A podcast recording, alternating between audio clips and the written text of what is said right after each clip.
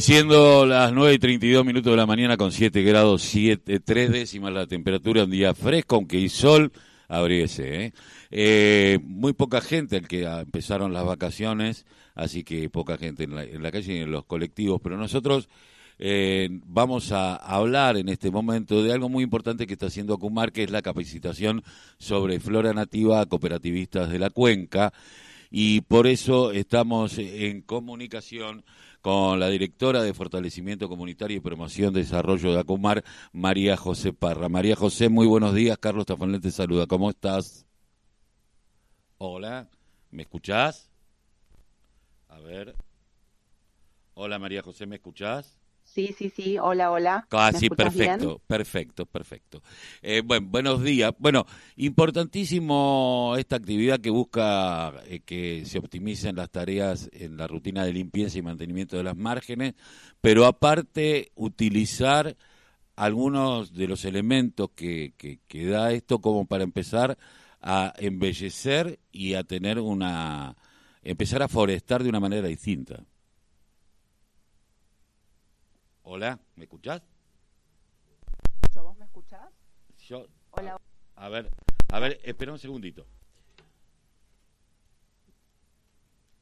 Ya vamos a, a poder mejorar la, el audio con María José Parra, directora de Fortalecimiento Comunitario y Promoción eh, de, del Desarrollo en Acumar, quienes está haciendo para las les y los cooperativistas que en su mayoría viven en zonas de trabajo que convierten así en difusores de la importancia de las especies autóctonas y contribuyen a la restauración del camino de sirga. ¿Ahí me escuchás mejor?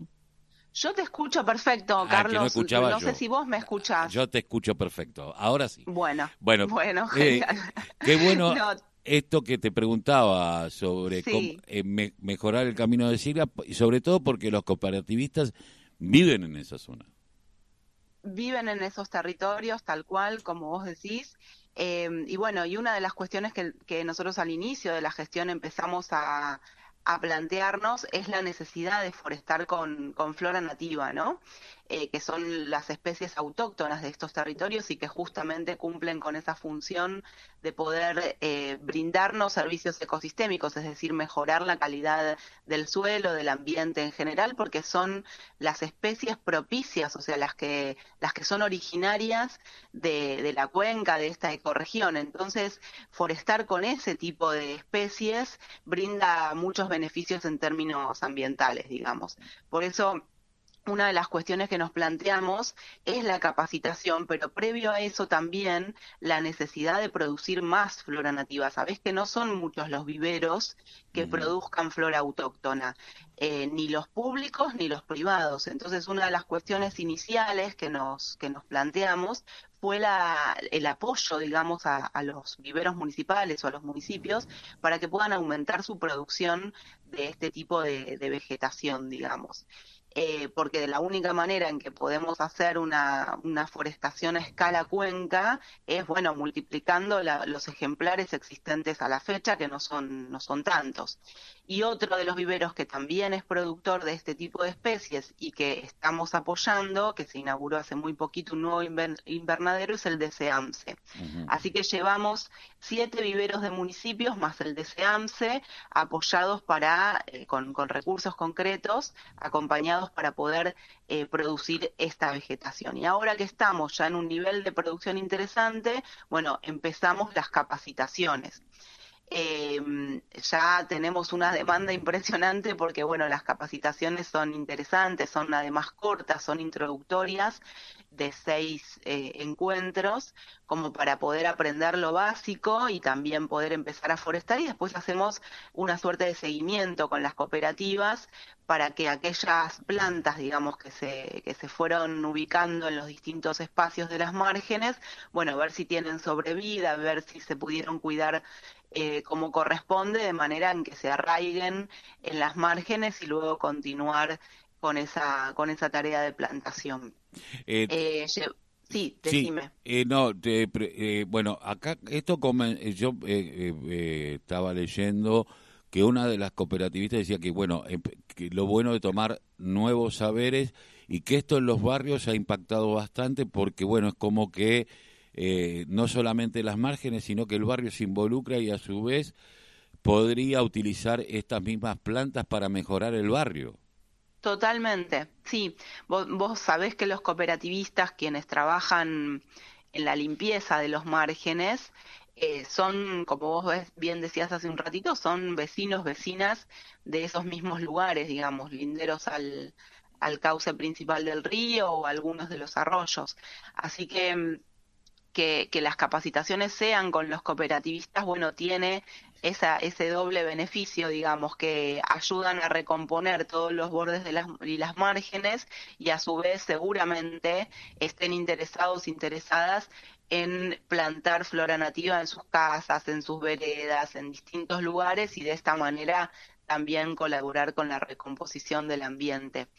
Eh, estuvimos capacitando a cooperativas de Villa Inflamable y a cooperativas de La Matanza. Vamos a continuar con esa tarea porque además creemos que a la tarea que ellos ya desarrollan, que es muy importante, nada más y nada menos que la limpieza de, de todos los entornos del río, eso hace posible que después ciertas basuras, ciertos residuos no lleguen al agua.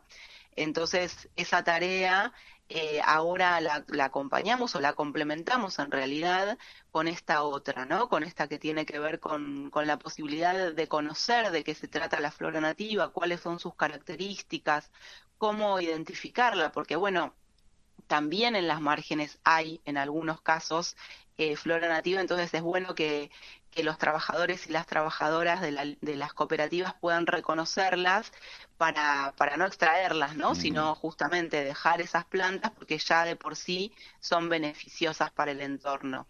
Eh, y a su vez puedan plantar, o sea, esas son nuevas habilidades, nuevos saberes, nuevas destrezas que está bueno que asuman, que conozcan y que asuman, porque a, su vez lo que lo que permite es ofrecer nuevos servicios, ¿no? Además del de limpieza, bueno, a futuro, ¿por qué no pensar que son cooperativas eh, que, mejoran y embellecen el paisaje de manera integral, no solamente con la limpieza, sino también con la forestación. Esa es la idea.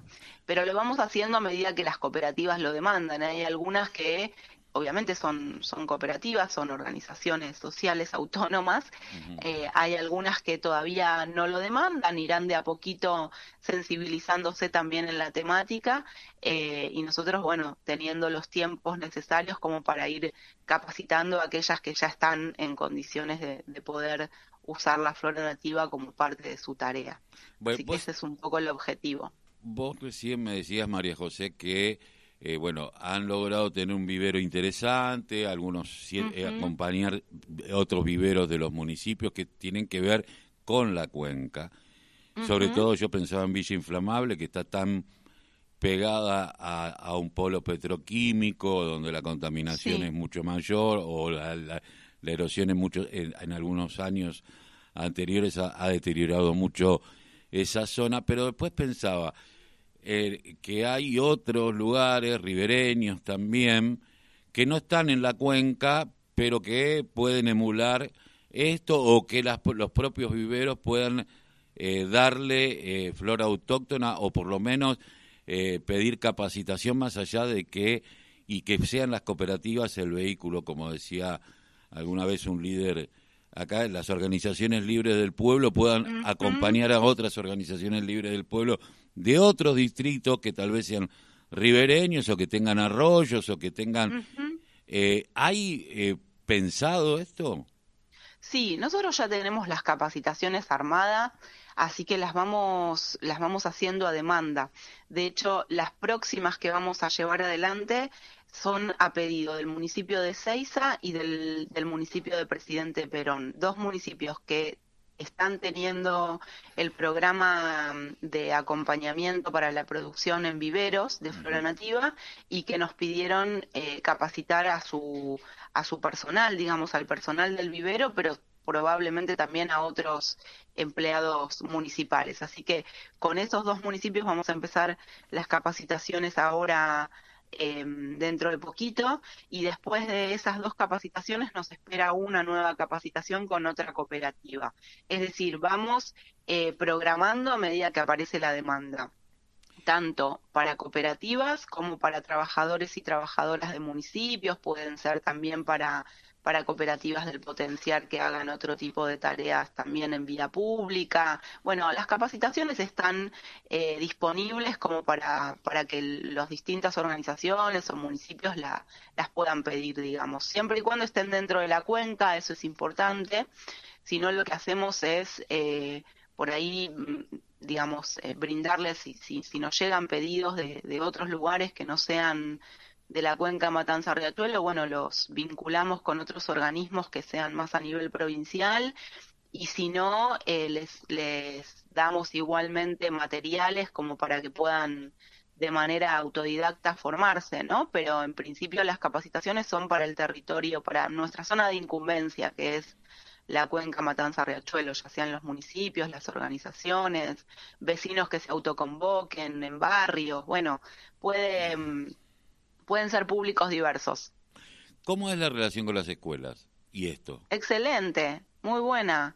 Porque los, los, pibes son absorben mucho mejor, ¿no? Esto de, sí. De, yo pensaba cuando vos me decías cuando yo leo distintos saberes eh, me dispara a Freire siempre, ¿no? Esto de que todos no sabemos todo, no hay quien enseña y quien sino que todos aprendemos en una relación bueno, y sabes que ese es el enfoque de las capacitaciones, el de la educación popular, justamente. Eh, no, no lo hacemos desde un lugar de, superioridad, sino que, o de, o de saberes, o, de tabula rasa, digamos, teniendo en cuenta al otro, sino todo lo contrario, entendiendo que en, en las otras personas hay saberes, hay conocimientos, e incluso necesitamos ir y, e intentamos, digamos, mediante estos encuentros, ir al rescate de esos conocimientos, porque estamos seguros y seguras que en las personas hay o hubo en algún momento una abuela, una tía, alguien en la familia que contó sobre los beneficios de estas plantas. Eh, entonces, digamos, y eso a lo largo de la historia tal vez se fue perdiendo, pero en la familia tal vez quede algún saber en ese sentido y está bueno rescatarlo, digamos, eh, y ponerlo en valor. Entonces, en las capacitaciones parte de las cuestiones que charlamos tienen que ver con, esto, tanto en estas como en las de soberanía alimentaria. Estos son temas que necesitan de alguna manera revincularnos con los entornos, también eh, yendo en la búsqueda de esos saberes que tal vez están en los territorios, en nuestras familias, al ladito nuestro, y que no los, no los estamos poniendo en valor o no los estamos escuchando adecuadamente. Y el enfoque justamente que vos decías de la educación popular es el que nos permite eso, por eso lo, lo usamos. Eh, es, es parte del bagaje, digamos, con el que llegamos. Eh, y eso está bueno. Eh, María José, ¿te quedó algo más que contarnos? No, vos me preguntabas por las escuelas y yo te quería contar que em, vamos a estar iniciando, después de vacaciones de invierno, un programa de trabajo con escuelas que tiene que ver justamente con, trabajar estos dos ejes, el de la flora nativa y el de la soberanía alimentaria. Eh, vamos a hacer 90 intervenciones en escuelas con con chicos y con chicas que fueron formándose en agroecología y esas intervenciones van a tener que ver con capacitación y con eh, dejar instaladas en las escuelas eh, o una huerta, digamos, demostrativa eh, o un espacio em, que podrá ser un jardín de mariposas, digamos, o, algún espacio vinculado con flora nativa. Esto va a depender de la demanda de la escuela y lo que la escuela quiera, quiera ir haciendo como proyecto institucional. Pero bueno, contarte eso, que vamos a estar justamente iniciando también post vacaciones tarea en las escuelas en estos temas. María José, te agradezco mucho que hayas pasado por la voz el grito que les calle el silencio aquí en la radio de la Unión Nacional de Clubes de Barrio. Te mando un abrazo. Un abrazo para ustedes, para vos, Carlos, y para tu audiencia. Muchas gracias. No, gracias a vos. Estábamos en conversación con María José Parra, directora de Fortalecimiento Comunitario y Promoción de Desarrollo de Acumar, sobre la capacitación en eh, flora nativa a cooperativistas de la cuenca, un laburo muy, pero muy interesante. 47 minutos han pasado de las 9 de la mañana, 7 grados décimas, faltan 6 minutos para que se cumplan 28 años del atentado a la AMIA, que sigue impune y sin haberse movido ni un puto papel.